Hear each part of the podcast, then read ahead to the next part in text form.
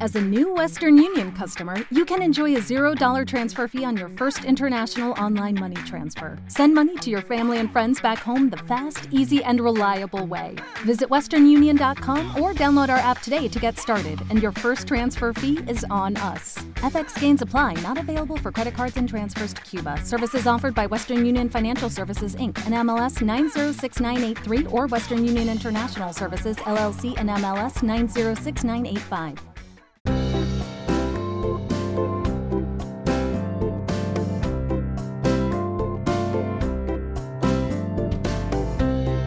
Esto es A Pie de Pizarra, un podcast de Emilcar FM. Hoy es 13 de junio y este es mi capítulo 33. Bienvenidos.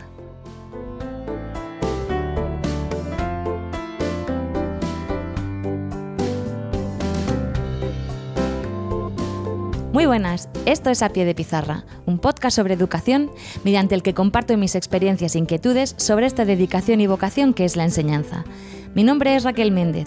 Este año soy tutora de quinto de primaria y soy la presentadora de este programa, donde vais a escuchar mi voz contando mi día a día como maestra de la escuela pública. ¡Empezamos!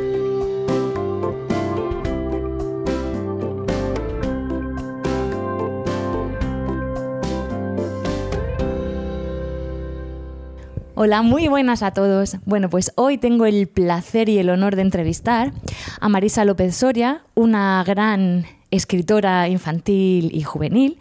Bueno, qué decir, es licenciada en Historia del Arte, ha sido funcionaria docente prácticamente toda su vida, directora de centros públicos y también ha sido asesora de centros de profesores y recursos. Y bueno, hoy estás dedicada completamente a, la escritura, estás metida ahí de lleno.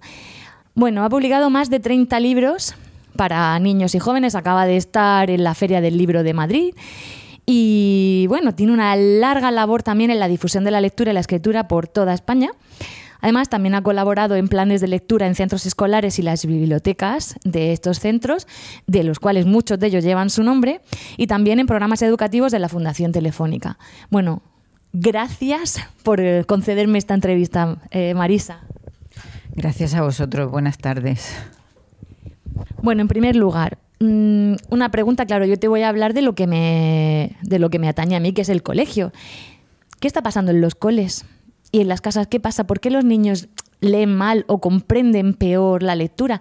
No sé, cuéntame, claro, como tu experiencia como maestra durante nada, tres años, porque tiene 18, y como escritora de literatura infantil y juvenil. De una gran confusión a nivel institucional en los colegios sobre qué es lo más importante. Y lo más importante que un niño tiene que hacer en el colegio es aprender a leer y escribir.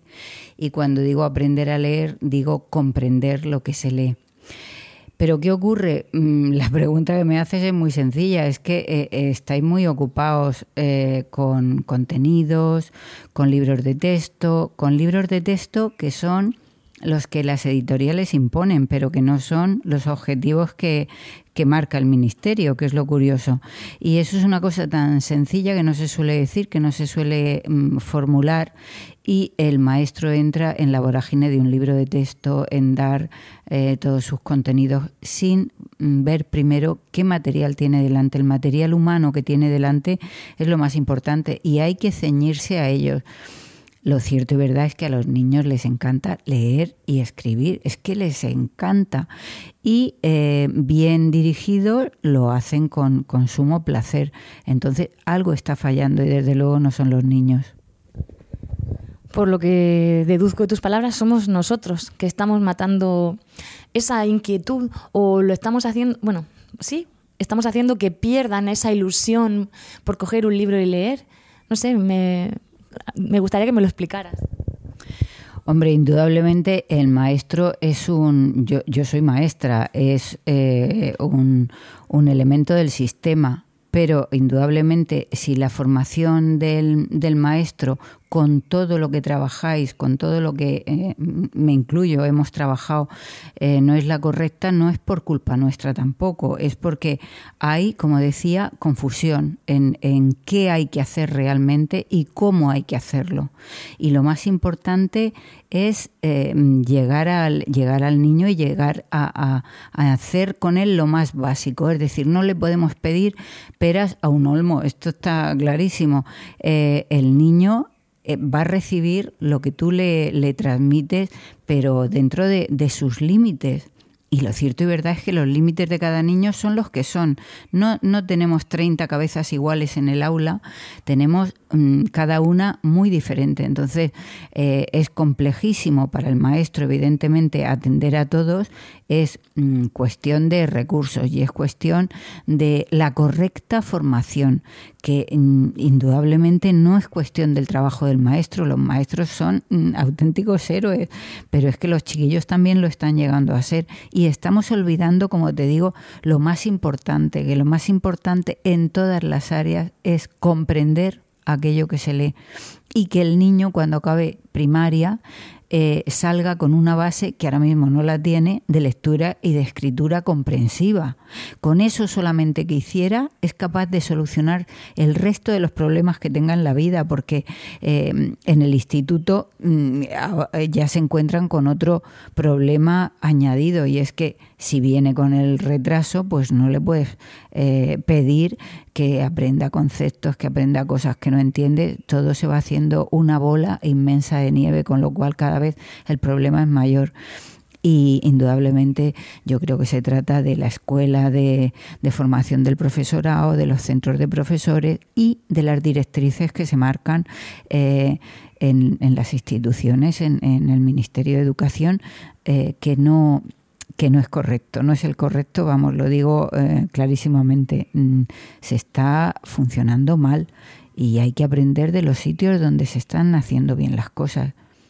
O sea, mm, por ponerte un ejemplo muy sencillo, ahora mismo em, estoy muy próxima a niños de 6 años, por ejemplo, que están haciendo deberes como si fueran eh, alumnos de bachiller. O sea, es un auténtico disparate. Haciendo deberes después de una jornada donde mm, los niños a los seis años tienen que jugar, tienen que hacer otras muchas cosas, tienen que hacer lecturas de, no me preguntes quién era el protagonista, pregúntame pocas cosas y, y dime si he disfrutado y punto. Y si no, lo dejamos y cogemos otro libro. Eh, el tema es muy complejo. Es que en estas pocas preguntas que tú me vas a hacer, es muy difícil eh, organizar el plan que uno lleva en, la cabeza y que está viendo qué es lo que da resultado. Porque, por ejemplo, eh, cuando antes de acabar eh, el, cole, en, bueno, yo me, me prejubilé porque estaba ya dedicada a la literatura y me resultaba muy complicado hacer las dos cosas y evidentemente tenía que elegir. Bueno, elegí esta que también parece que para sobrevivir es compleja, pero en fin, la verdad es que la verdad es que cuando em, vi que me alejaba de los niños dedicándome a escribir para niños me dio un poco de miedo y entonces propuse hacer un taller que se llama El Club de la Cometa en Caja Murcia. La Fundación Caja Murcia lo acogió y ahora mismo cumplimos 10 años. En el taller los viernes de seis y media a ocho y media se trabaja la lectura, la escritura, pero se trabajan otras muchas cosas, evidentemente empezando por la parte emocional. ¿Qué ocurre? Pues que eh, se pegan tortas por ir, se pegan tortas por leer, les encanta estar allí. Y eso que te digo, están trabajando un viernes por la tarde. Pero mm, eh, ya no es la presión de contenido y objetivos y llegar eh, forzosamente a un nivel. Ahí cada uno da lo que puede dar y no se le exige, al que no puede dar más, no se le exige más. Sí, porque, por ejemplo, en los estándares de, lectura te pregunta que cuántos, cuántas palabras lee por minuto. Entonces yo me quiero cortar la pena o hacerme la muerta. Porque veo, para mí es algo irracional. Un niño tiene que disfrutar de la lectura, ya sea el folleto de un supermercado, un cómic o lo que quiera, que es lo que les digo yo siempre a los padres. Cuando yo llegué al cole, a este cole, había libros de lectura y el primer día, la primera reunión, les dije a los papás, el libro de lectura que habéis comprado, podéis quedároslo en casa porque en, clase no lo vamos a utilizar. Voy a coger libros de la biblioteca del cole que a ellos les llame la atención y así les enseñé a leer. Pero sí que es verdad que desde la, mm, desde la Consejería de Educación nos marcan una serie de estupideces, perdón, que tenemos que hacer los maestros. Entonces, como profe, que te encanta la lectura, ¿qué podemos hacer nosotros? A mí me encantaría que me dieran un curso, cómo animar a la lectura dentro de clase. Y otra pregunta, y quiero que me la, me los dos. ¿Tú crees que es normal que en cuarto de primaria haya desaparecido la hora para la lectura? Bueno, es que por eso te digo, es que el disparate es tan gordo a todos los niveles. Hablo de instituciones, hablo de la consejería, hablo del ministerio. Eh, es tremendo, es tremendo lo que está ocurriendo. Y el tema es que nos lo están avisando con los informes PISA, etcétera. Entonces, para empezar, lo primero que habría que hacer es que, evidentemente, eh, no es una hora de lectura, es que estamos leyendo todo el día es que eh, en la clase de matemáticas hay que leer problemas, en la clase de sociales hay que hacer lo mismo, etcétera, y tienes que entender lo que lees, pero al margen de eso están las, eh, los ratos de lectura de ocio. Cuando tú a un niño le dices, vamos a leer, y todos tienen, que eso es otra cosa, que vamos, mm, yo aconsejo siempre tener todos el mismo libro para que luego ellos vayan haciendo biblioteca de aula. Es decir, imagínate que compran eh, tres libros tres libros, pongamos dos, dos libros al año. Ese, esos libros son para ellos, es su biblioteca de aula, pero es que previamente tú los has tenido en clase, los has ido trabajando, entre comillas, lo de trabajar, porque todos han leído, todos quieren leer. ¿Cómo se hace eso? Hay que, mm, bueno, eso es una clase, eso es un curso que, es muy sencillo, pero la verdad es que eh, nunca tienes que leer el libro entero, se cogen párrafos, se cogen trocitos, tú un día les cuentas un capítulo entero, otro día te saltas dos y, les motivas para está el, estará el que se lea el libro entero antes de, acabar de leerlo entre todos, estará el que le guste más o le guste menos, pero acabará diciéndote, oye, que yo no he leído hoy, porque todos, hasta que el que lee fatal quiere leer. Claro, el profesor tiene que saber que el que lee fatal debe leer poquito para que no quede mal delante de los compañeros, etcétera.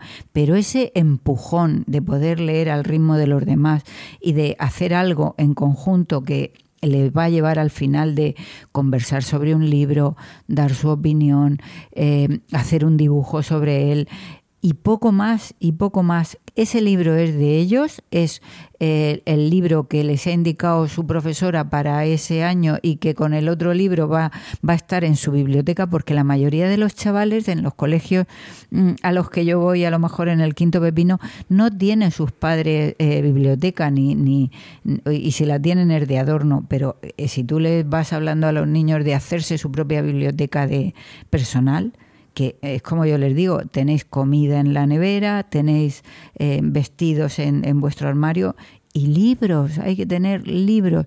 Unos te gustarán más, otros te gustarán menos, pero forman parte del recorrido que tú has hecho a lo largo de la lectura. Algunos los vas a entender desde el primer momento y otros no, pero alguien te los ha recomendado por alguna razón. Mm, son muchas las causas.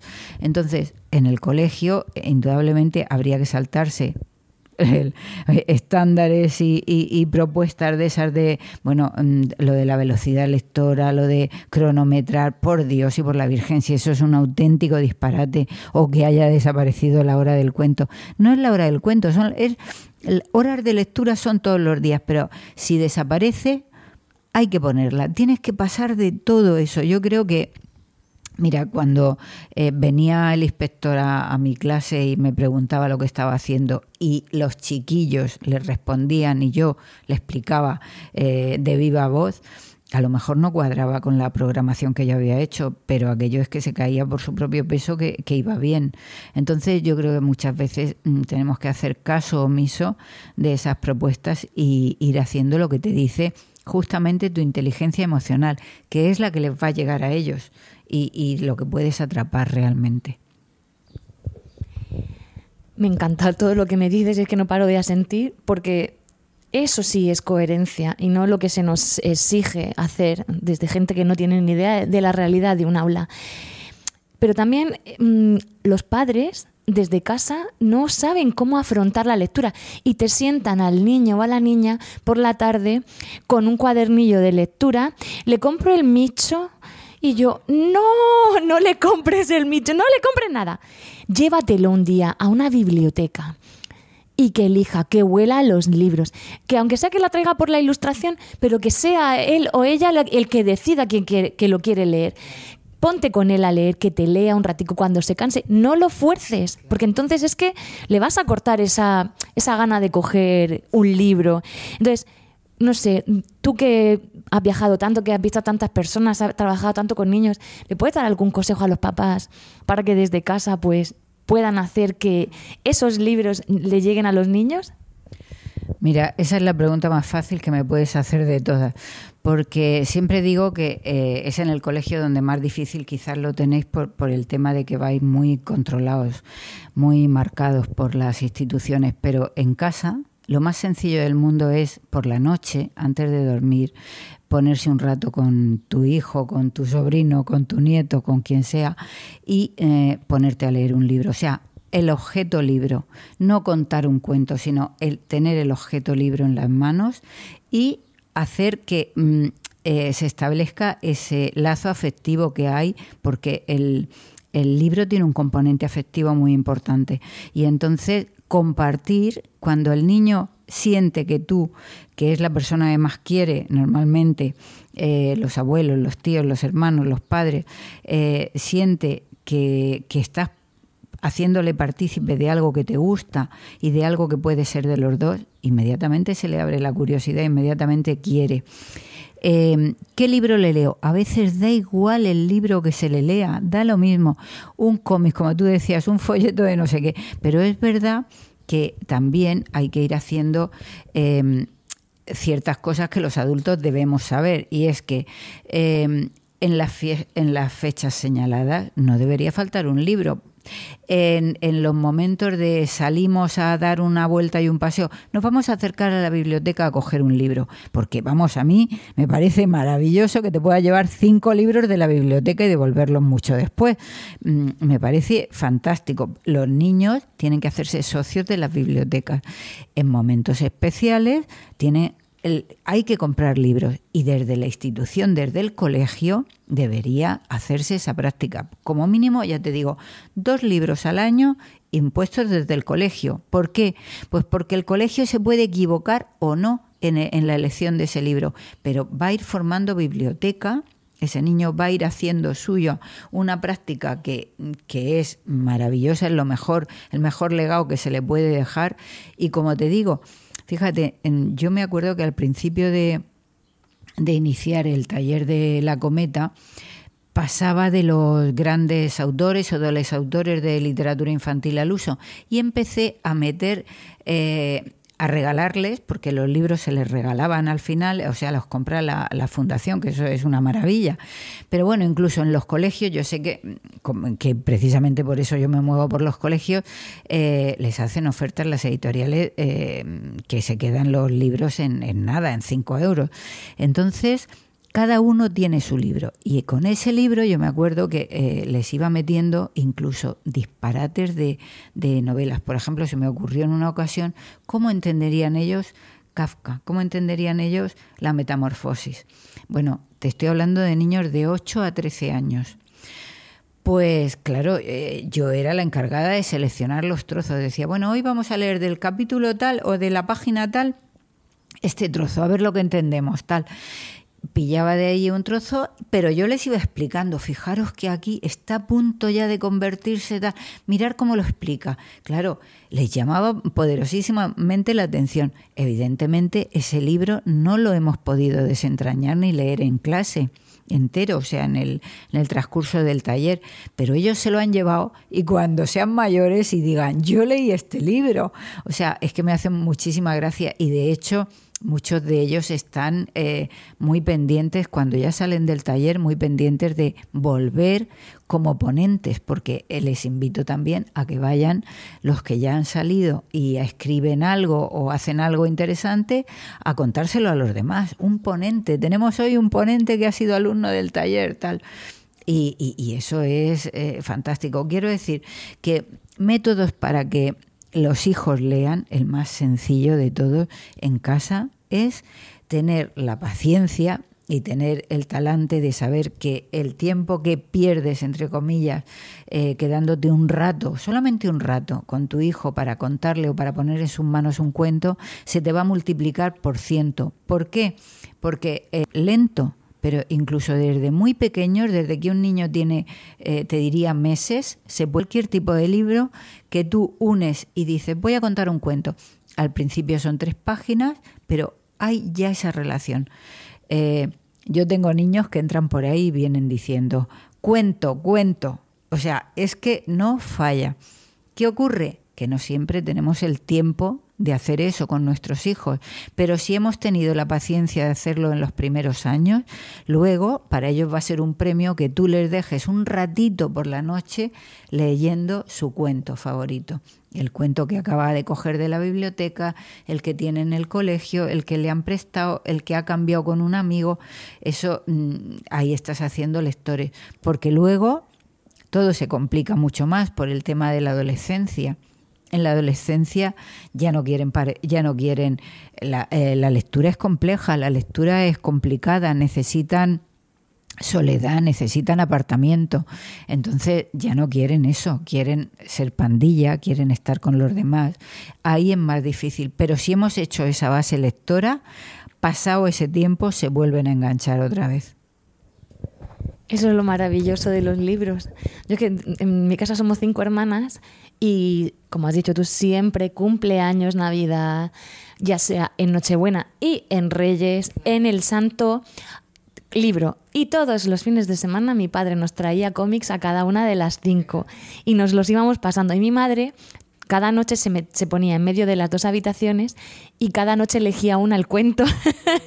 Entonces, somos cinco lectoras. No me caben ya los libros en mi casa. Y luego entre las hermanas dice, tú te has comprado este, pues cuando te lo leas me lo pasas. Y e, es que tienes toda la razón, el poder de la familia. Bueno, tú que has viajado tanto por toda España y has dado tantos talleres a profesores y a, y a padres y niños, ¿hay alguna comunidad que te haya llamado la atención, no sé, por, por algún programa que han desarrollado por, cómo abordan el fomento a la lectura alguna comunidad dentro de, este país tan maravilloso y soleado. No sé, cuéntame, algo que te haya impactado a ti. Bueno, más que planes de lectura, porque los planes de lectura casi siempre se les ocurren, eh, como digo, a las mentes pensantes que están detrás de las mesas y luego nos pisan un aula, eh, son los profesores. Ahí, eh, o sea, he llegado a colegios donde la lectura era mm, estaba en todas partes y, y, llegaba el autor y era una fiesta y te recibe el señor director como si llegara el ministro. Es que debe ser así. Quiero decir, mm, se le tiene que dar toda esa importancia. Entonces, mm, ver la diferencia cuando llegas a un cole y, el resto del profesorado ni sabe que has llegado, ¿entiendes? Porque eres un elemento extraño que llega a hacer una función, una tarea de apoyo muy importante con ellos. Y, además mucho más relevante en el sentido de que para los niños eres, ah, ha venido, ¿entiendes? Es que es magia. Mm, si, si eso el profesorado no es sensible a, esa eh, persona que llega de fuera y que viene a dar una charla o a hacer un taller o hablar con los niños, pues mm, evidentemente se nota enseguida, se ve enseguida. Hay, hay, otros sitios que es que son auténticos disparates lo que, lo que se monta en torno a la lectura, a la fiesta. Eso me lo he encontrado en Asturias, en Extremadura, en Galicia, en Madrid. Pero son personas, son personas.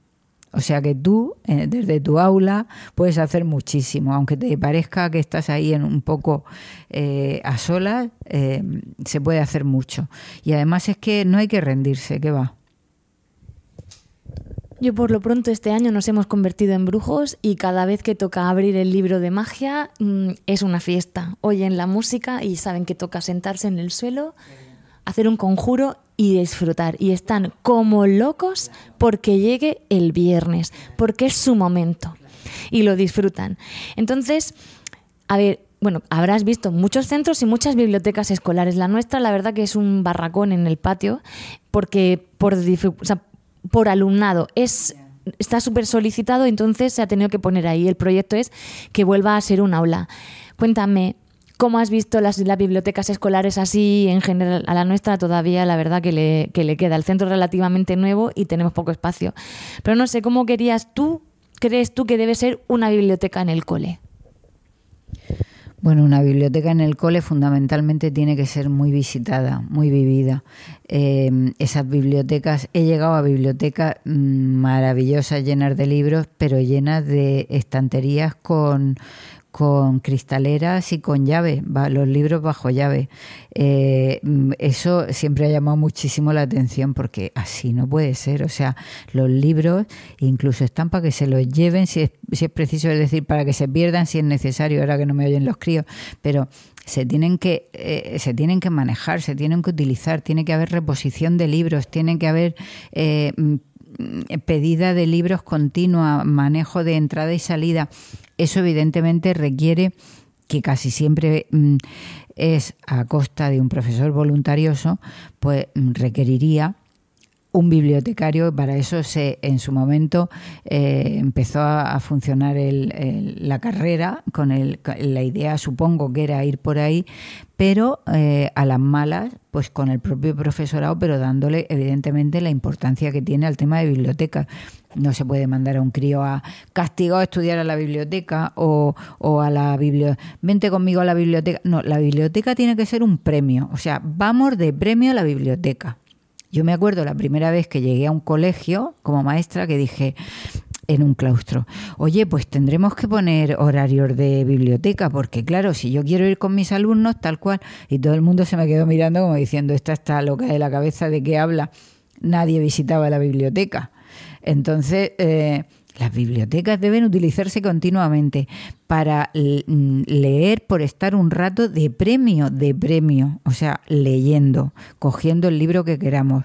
Em, eh, porque hemos investigado algo y allí en la biblioteca lo vamos a encontrar. Porque, porque sí, porque, o sea, mm, tengo un recuerdo mm, precioso de, de, mi primer colegio, de mi colegio de, pero no como profesora, sino como alumna donde la, maestra que yo era una escuela unitaria que era un loqueo de gente eh, de muchísimo cuidado. Estábamos todos mezclados y éramos muchísima gente. Pero recuerdo que había un espacio muy importante en el aula, en la clase, que em, estaba lleno de libros y lleno de revistas, de, mm, publicidad, había de, de todo. Eh, y me acuerdo que nos decía doña Isabelita eh, Ureña, cuando el primero que acabe, en cuanto acabéis me lo decís porque os voy a dejar ir a leer. Y claro, aquello, fíjate qué manera de, incentivar la lectura sin decir nada más. Pues era un premio. Evidentemente andábamos todos locos, los menos, los menos trabajadores también para llegar a ese sitio, porque, porque allí sabíamos que estaba algo importante, era un premio. Entonces, eh, muchas veces no hace falta nada más que, que, leas, eh, o sea, que, mires, que, te atrape un libro. Y luego hay otra cosa de la que no hemos hablado, Raquel, que es importantísima. Al acto de leer no se le da la importancia, eh, y vuelvo con las instituciones que tiene, el profesor debería estar muchísimo más informado de que leer es lo más complicado que viene un niño a hacer al colegio. Es decir, todavía no se sabe cómo, cómo un niño aprende a leer. No, no, sabemos, hemos llegado a la luna, pero no sabemos qué ocurre en el cerebro, los neurólogos no lo saben, qué ocurre en el cerebro para que tú aprendas a leer a los cuatro años y yo hasta los ocho no, no haya aprendido a leer. ¿Qué pasa? Porque eh, evidentemente tenemos muchísimas lagunas en ese proceso. Lo que sí sabemos es que hay un, un, un, una dificultad ahí profunda, tremenda, que debemos respetar el nivel lector de cada uno y que cuando a un niño empiezan a decirle que mal eh, tropiezas, no sé cuánto, mm, venga, esfuérzate, que no sé qué, que no llegas, que no. Evidentemente le estamos colocando ya un San Benito y, y con ese San Benito no va a poder llegar a la cumbre no va a poder alcanzar su nivel lector nunca, ni a los ocho, ni a los... va a decir siempre, a mí no me gusta leer. Y es por eso que dicen que no les gusta leer, porque realmente cuando has aprendido a leer, hablo de gente que no tiene otras dificultades, ¿no? Porque hay dificultades específicas. Eso ya es de tratamiento. Pero gente normal que es tratada eh, con, con menosprecio porque no lleva el nivel de los demás, mucho ojo, ¿eh? porque no, eso debería estar muchísimo más claro a nivel de los profesores que muchas veces lo ignoran, que eso es importantísimo. Eh, permitir los errores del principio hasta que uno, en un momento determinado, eso que se decía antiguamente de ha roto a leer, porque algo ha hecho clic en su cerebro y entonces comprende y entiende lo que lee.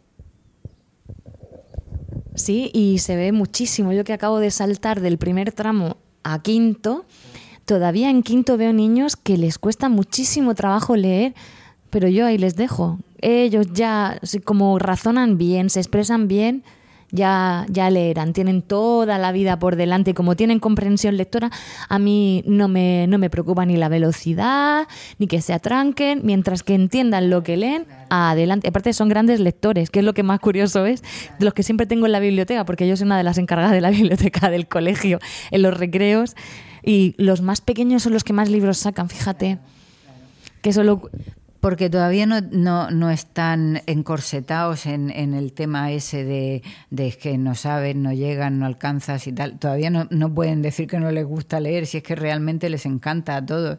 Eh, somos los demás los que les vamos poniendo las trabas sin darnos cuenta.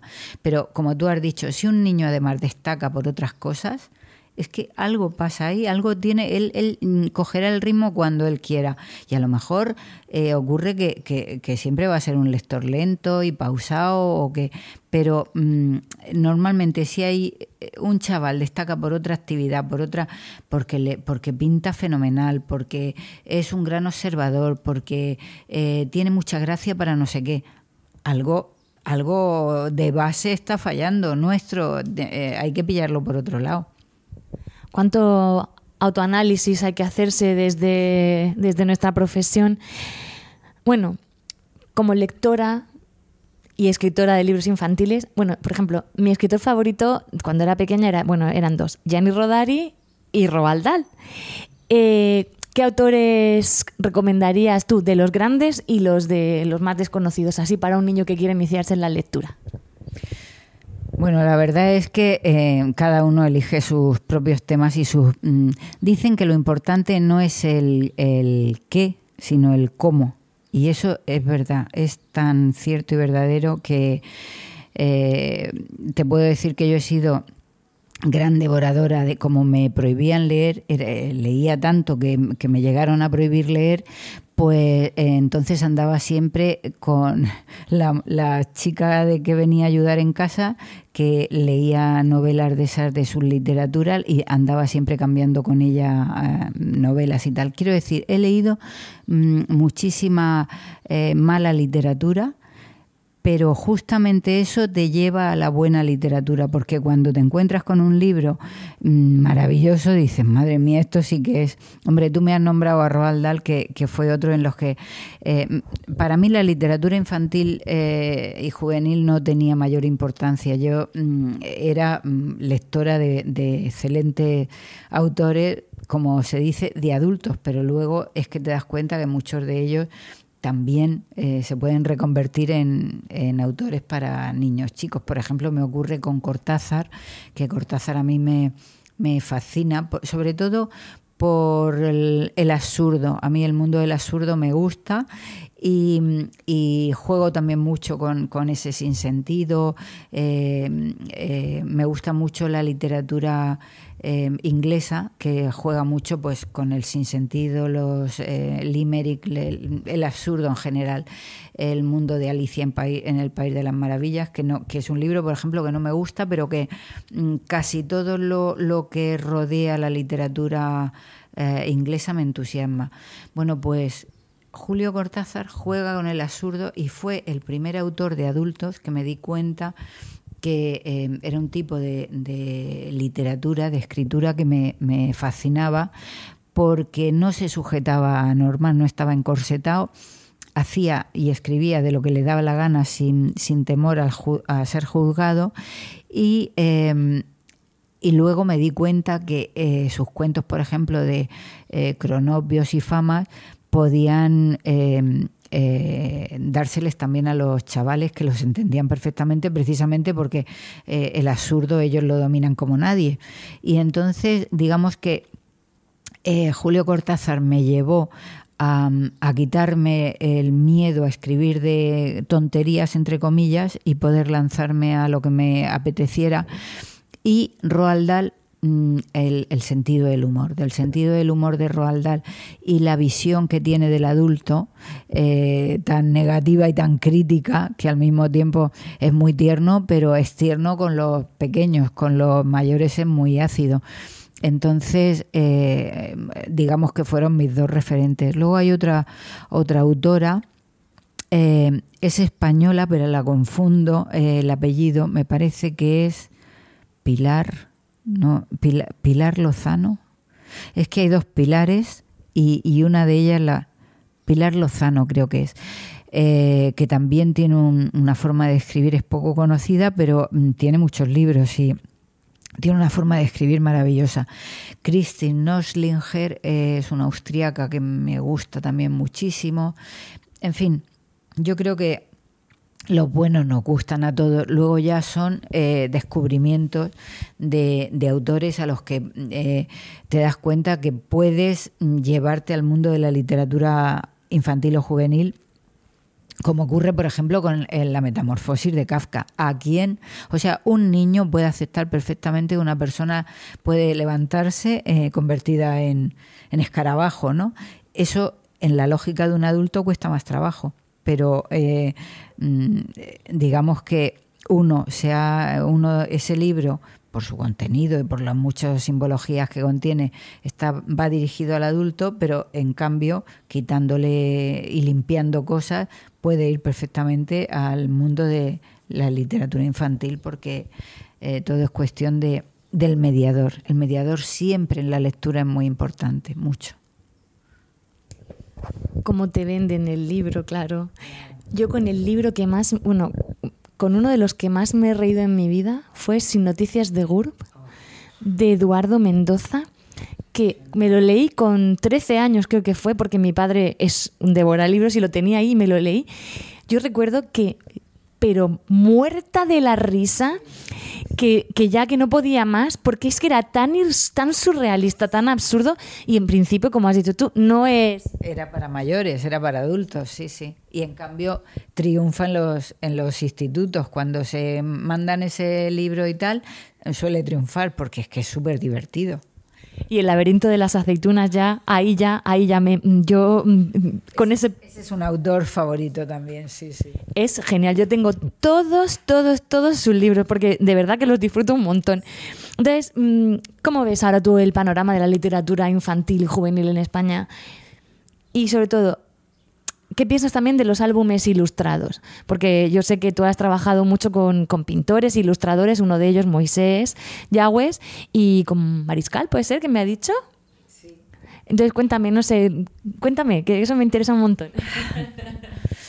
Bueno, la verdad es que el álbum ilustrado es un género nuevo, relativamente nuevo, es del siglo pasado, del siglo XIX, y, y, es, un, es un género para mí muy interesante porque eh, yo escribo un texto, eh, lo que a mí se me ocurre y quiero, y entonces lo doy a la editorial que elige a un ilustrador que a su vez mm, en la mayoría de los casos a mí no me conoce y hace eh, su interpretación del texto. Eso es fantástico, eso es estupendo. Es más, aunque conozca al, ilustrador, como en el caso de Moisés, eh, nunca me meto, nunca he querido eh, preguntarle o decirle, oye, este personaje, pónmelo así, pónmelo asado, hazle esto, lo otro, como... O sea, para mí la sorpresa es encontrarme con lo que él ha ha elegido, ¿no? Con lo que él ha hecho con mi texto. Y yo creo que los buenos ilustradores se diferencian precisamente en eso, en que no son un acompañamiento que va diciendo justamente lo mismo que tú has puesto, tú has escrito, sino que inventan inventan y hacen suyo el texto y, y, salen por los cerros de Úbeda. Eso me encanta. Es que debe ser así. Y de hecho son dos voces en una, ¿no? El álbum ilustrado a una, dos voces. Eh, decía es que tiene un nombre eh, tan complicado la poeta que yo quiero decir, me parece que es Akhmatova, eh, es una rusa, una poeta rusa, decía que el álbum ilustrado es el primer museo que el niño visita. Y es verdad. es verdad que em, para mí los álbumes ilustrados están suponiendo cada vez más un ejercicio de depuración del lenguaje. Yo nunca he escrito textos muy largos porque depuro muchísimo la palabra. Entonces, el álbum ilustrado me permite hacer como si dijéramos poesías. Al final son poesías hechas prosa sobre un tema que a mí me interesa y que casi siempre va dirigido al adulto, ¿eh? porque eh, es verdad que mm, no escribo sobre temas eh, pedagógicos. Si luego eso se hace pedagógico o tiene moraleja o tiene algún valor, es eh, casi sin querer yo, es decir, porque fluye, porque está ahí, pero no porque yo pretenda que el niño em, sea bueno y generoso, sino porque el texto te lleva a eso.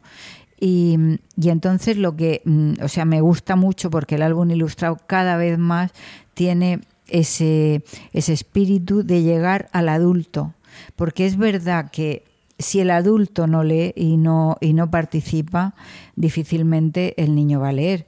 Es decir, es una manera de atrapar al padre también con, maravillosas ilustraciones y con un buen texto para que luego lo comparta con su hijo.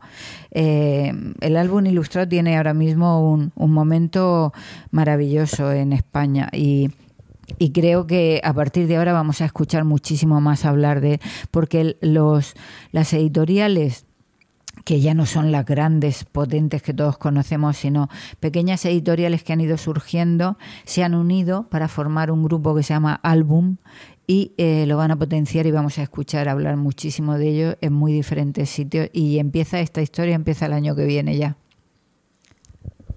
Pues yo estoy deseando verlo. Y claro, porque, por ejemplo, yo que he estado este fin de semana en la Feria del Libro, me he acercado claro, como maestra que soy y como tita de seis eh, sobrinos, me he acercado a los stands de los libros infantiles. Y qué importante es una buena ilustración, porque había libros que yo decía, esto ni con un palo lo toco, y a lo mejor luego era una preciosidad, pero eran tan feos, perdón para el que los haya ilustrado, pero eran horrorosos. Al final le compré uno de Roald Dahl, mi amigo el gigante, a mi sobrina que ha sacado súper buenas notas, y se lo compré en inglés para, que, para leerlo juntas. Pero es, es que es súper importante, una buena portada con... Jolín, si es que hay artistazos que te pueden hacer que el libro o sea, es que una ilustración te marca la diferencia en un libro.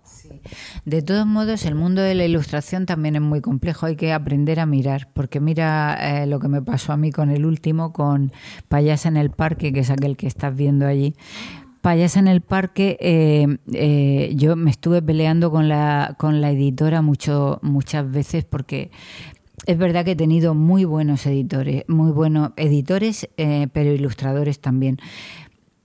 He trabajado con gente muy importante y entonces eh, este Payas en el Parque, que es un libro muy filosófico, así muy un poco extraño, de pronto me pone una ilustradora que yo no conozco de que dibuja con lápiz y me he tenido que callar cuando he visto lo, bonito eh, que, bueno, por ejemplo, a mí esa imagen, esa cara, es que me parece maravillosa con unos lápices de colores. Quiero decir, también hay que dejar eh, a la gente que, sabe ¿no? Y, que nos muestren otra, otras maneras, porque es verdad que también que estamos muy acostumbrados a lo bonito. y luego eh, hay otra manera de mirar y de ver el arte que también nos lleva por otros caminos, que nos descubre caminos nuevos, ¿no? Eh, es interesante aprender. Para eso, pues mm, hay que ir a las tiendas especializadas, mirar y, echarle un buen rato. Si yo me refería a los dibujos estos que los hicieron en el año 82 y que sigue todavía Caperucita dibujada en, esa época, digo que esos libros para mí están totalmente desfasados. Yo me refiero a ilustraciones como la que estamos viendo de gente que se dedica a eso, que son artistas y que te interpretan, a mí ese es el tipo de ilustración que me engancha, algo diferente, un cuento ilustrado solo con acuarelas o con huellas que he visto también, que son una pasada. A eso me refiero, pero no este, la típica ilustración del año del Pele, que eso ya es que no llama nada la atención. Eh, eh, eh, ¿Verdad? Sí, sí, sí. Pero es verdad que muchas veces te encuentras, por ejemplo, em, Moisés Yagües es un ilustrador muy poco al uso, o sea, no es un ilustrador al que de primera digas para literatura infantil y en cambio la, editora eh, que, lo cogió y con otros, otros libros que hemos hecho, los editores que lo han cogido, como tienen también ya esa experiencia y ese bagaje, inmediatamente lo ven, ¿no? Eh, algunas veces con los niños cuando hablo con ellos, ay, pero ¿por qué han hecho estos dibujos tan eh, con, con tan negros y tal? Digo, porque los personajes son un poco, son un poco oscuros, son, son un poco marginales, los del verano que nos comimos la luna, por ejemplo, o otros que, en fin.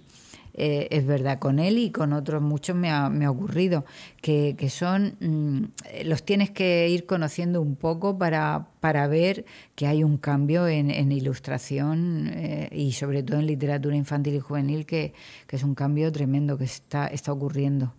Los niños del cole, como ven sus ilustraciones en, en, el colegio y todos sus dibujos, y claro, él de vez en cuando pasa por las aulas y hace, hace talleres con ellos, cuando ven un dibujo suyo dice, señor, esto es de Moisés, ¿eh? Ellos sí, sí, ya lo reconocen y los libros que tenemos de él que los ha ilustrado, dice, ¡Ah!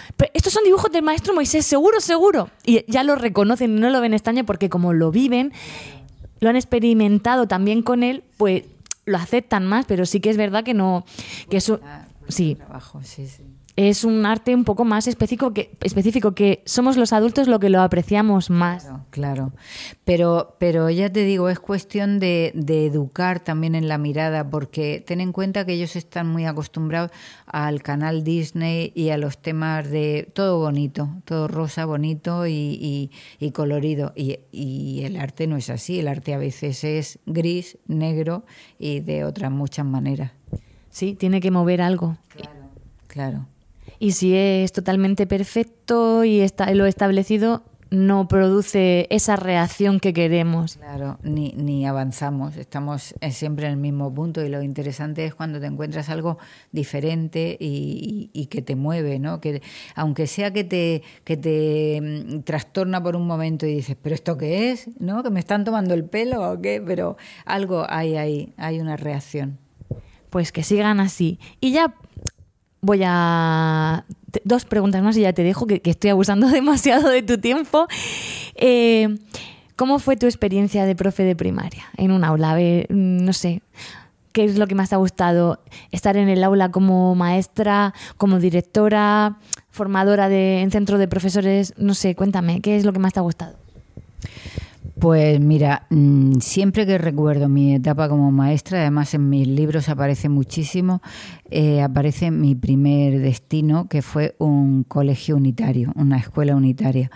Era mm, eh, una delicia, era delicioso, porque eh, yo lo era todo entonces, quiero decir, era la, única, la directora, la, la, profesora, era todo. Y había muchísimo Mm, compañerismo con las madres, porque eh, lo que hablábamos antes, mm, la escuela de padres, qué importante es también, pues allí la escuela de padres se hacía en las entradas y salidas de, la, de los niños del cole, ¿no? O sea, había mm, muchísimo, muchísima comunicación. Y, todo era muy fluido. Em, los niños venían desde muy chiquitines hasta muy grandes. Y, bueno, em, los mayores eh, hacían de, ayudantes con los más pequeños, teníamos un patio precioso sin ningún, bueno, precioso, es un decir, porque aquello era un, sin, sin asfaltar, pero vamos, tenía lo que tiene que tener, hormigas por el patio, eh, flores silvestres, una morera mm, para subirse a las ramas, eh, y para cobijarse en la sombra. Mm, era muy rústico todo, pero muy hermoso. Y luego eh, hacíamos, evidentemente, de pronto decíamos, bueno, pues mm, ahora vamos a, yo qué sé, vamos a escribir un periódico. Entonces concursábamos en, escribir un, un, periódico y sabíamos cómo era un periódico, porque allí llegaban los periódicos, eh, teníamos todos un periódico para leer, recortábamos cosas, sabíamos lo que era una editorial, eh, sabíamos las diferentes formas de expresarnos y de escribirle al alcalde quejándonos de que nos arreglara la acera, cosas muy sencillas, ¿no? pero cosas cotidianas de la vida. ¿Qué pasa? Que si están escribiendo cosas con sentido, que a ellos les gustan, eh, las hacen mejor. Eh, luego, pues vamos a contar un cuento. Pues mira, hoy qué día tan precioso, nos vamos a ir al campo y nos íbamos al campo eh, y allí jugábamos y hacíamos mil cosas de psicomotricidad y no sé qué, y la clase se daba ahí en el campo. O sea, era absolutamente salvaje todo y eso lo recordaré toda la vida. Eh, la pena fue que me dieron una licencia por estudios y cuando volví, como el número no era muy grande, lo habían cerrado y se acabó mi, sueño de ser maestra de verdad. Eh, luego ya entras en una dinámica como, todas, como las que conoces, que tienes que hacer ciertas cosas. Eh, la experiencia como directora fue la más espantosa de mi vida, mm, fue horrorosa, pero tuve que hacerlo y se hizo, con mucho sangre, sudor y lágrimas. Y luego, pero es bueno pasar por todos eh, los niveles y las etapas porque luego valoras también mucho más cuando alguien te da una orden, porque normalmente acatar las órdenes no, es nada fácil. Eh, luego la parte también que fue muy bonita fue la de asesora de formación, en ese caso, primero porque yo estaba aprendiendo, porque en ese momento había recursos en, el, centro de profesores y se traía, venía lo mejor de, profesorado en, especialistas en, eh, en, enseñar a leer o en enseñar a escribir. O, y entonces yo aprendía, seguía aprendiendo y luego eh, al ir a los colegios yo creo que ayudaba también a los que estaban formándose, ¿no? Entonces fue también una etapa muy, muy bonita esa. O sea, la de en medio, la que menos, porque luego eso ya te digo, ser profesora en un aula con muchas clases y con muchos eh, problemas y, y, con, y ser directora, pues, ¿qué quieres que te diga? y ya la última pregunta, y te dejo. ¿Cómo debería ser un taller de escritura en el cole? ¿Cómo se debería de, tratar eso, la escritura en el aula? Ah, no se cuenta. Bueno, un taller de escritura y de lectura que van unidos nunca debe eh, hacerse sin un libro en las manos. Es decir, el mismo libro todos los niños. Eso para empezar. Em, eso es un taller de, de, escritura, porque empezamos leyendo algo, algo común y luego los vamos a desmenuzar o vamos a intentar hacer o vamos a intentar eh, copiar, ¿por qué no? Eh, o, vamos a recrearlo. Eh, a partir de ahí se pueden hacer, o sea, el libro como base, luego ya te puedes ir por los cerros de Úbeda, desde eh, un, algo que surge en el aula porque tú tienes previsto algo, pero, pero de fuera de pronto nos viene un problema o nos viene una noticia muy importante. Podemos jugar con eso también. Hay muchas maneras, pero en un taller de lectura y de escritura nunca puede faltar un libro que al final ellos se van a llevar a su casa. Y eso, eh, bien mirado, no es dinero. nada de nada, pero, pero parece que le tenemos mucho miedo a eso. De hecho, Suelo ir también a los colegios donde se compran los libros, pero se quedan en la biblioteca. Y, eso no, eso no. Eso, a ver, comprar libros para la biblioteca que se compren, ¿me entiendes? los que sean necesarios para ir renovando y que la biblioteca. Es más, muchas veces cuando tú compras para los niños, eh, los comerciales te regalan, te traen de regalo, pues se va renovando un poco la biblioteca, pero los libros se los tienen que llevar los niños, tienen que ser para ellos y más si va el escritor, si va el escritor que se los dedica, por Dios, eso luego para ellos es una joya. Es que ahí cuando ha habido ese intercambio con el escritor, sí que es muy importante para ellos em, eh, llevárselo, porque a lo mejor no lo han leído en ese momento, pero lo van a leer después, eso no me cabe la menor duda. Y a mí me, me ocurre ahora que voy a colegios donde vienen con los libros que les firmé a sus hermanos y se vienen con el suyo, pero bien, ay, es que tú estuviste aquí, a mí a lo mejor se me ha olvidado ya, estuviste aquí, estuviste en la clase de mi hermano, mira, y entonces me, me enseñan sus libros y tal. Para ellos son eh, joyas que nosotros debemos procurar darles y alimentarles con ellas, por supuesto. Yo creo que ese es el mayor legado que le podemos hacer a través de la escuela, porque el resto se olvidan. Se van a acordar de ti por los sintagmas que les has enseñado pues no. Ya te digo yo que no. ¿Libro electrónico sí o no? ¿Leer en tablet sí o no? El, el libro como objeto siempre, el libro de papel. Pero es verdad que luego, em, eh, bueno, eh, yo no estoy para nada en contra de los libros electrónicos, pero es mucho más sano leer en libro de papel a todas las luces. Y luego es verdad que cuando viajamos es el único momento en el que yo aconsejo una tablet. El resto del tiempo, ¿por qué la tablet? Porque si es mucho más... Em, eh, divertido, eh, bonito, mm, lúdico, yo que sé, todo lo que quieras decir, porque vas al sitio a por el libro, lo has elegido tú, has mirado entre otros, o te lo han dado porque, por eso, porque el profesor ha decidido que sea ese por mil razones. Yo creo que el libro de papel le queda mucha vida todavía. De hecho, hubo un momento en que todo el mundo se asustó con el tema que viene el lobo y el lobo no ha venido. No ha venido porque en literatura infantil y juvenil el, el rey sigue siendo el papel. Sí, porque ¿quién huele una tablet? Nadie, pero ¿quién huele un libro? Los amantes de la lectura, ¿verdad que sí? Claro que sí. Muchísimas gracias, de verdad. es que no te pueden imaginar esta experiencia de, poder entrevistarte. Me ha dejado embelesada. Es que no podía parar de escucharte porque te entrevistaría más horas, pero yo sé que tienes cosas que hacer. De verdad te lo agradezco muchísimo. Ha sido un honor. Y Gracias, gracias de corazón. Y a vosotros, bueno, como siempre, espero vuestros comentarios en Emilcar FM en a pie de pizarra. Y quería deciros que este es mi último podcast. A, vamos, este curso, porque como nos vamos de vacaciones, bueno, algunos, yo todavía hasta el 27 estoy con niños, pues voy a cerrar con el curso eh, la tanda de podcast. Espero que paséis muy buen verano, que lo disfrutéis muchísimo y el único consejo que os doy, que os doy, que no toquen un libro este verano si no es de lectura, que los niños tienen que aburrirse, jugar, disfrutar, pero sobre todo leer. Hasta luego. Hasta luego. Adiós Raquel y muchas gracias a ti también. Felices vacaciones.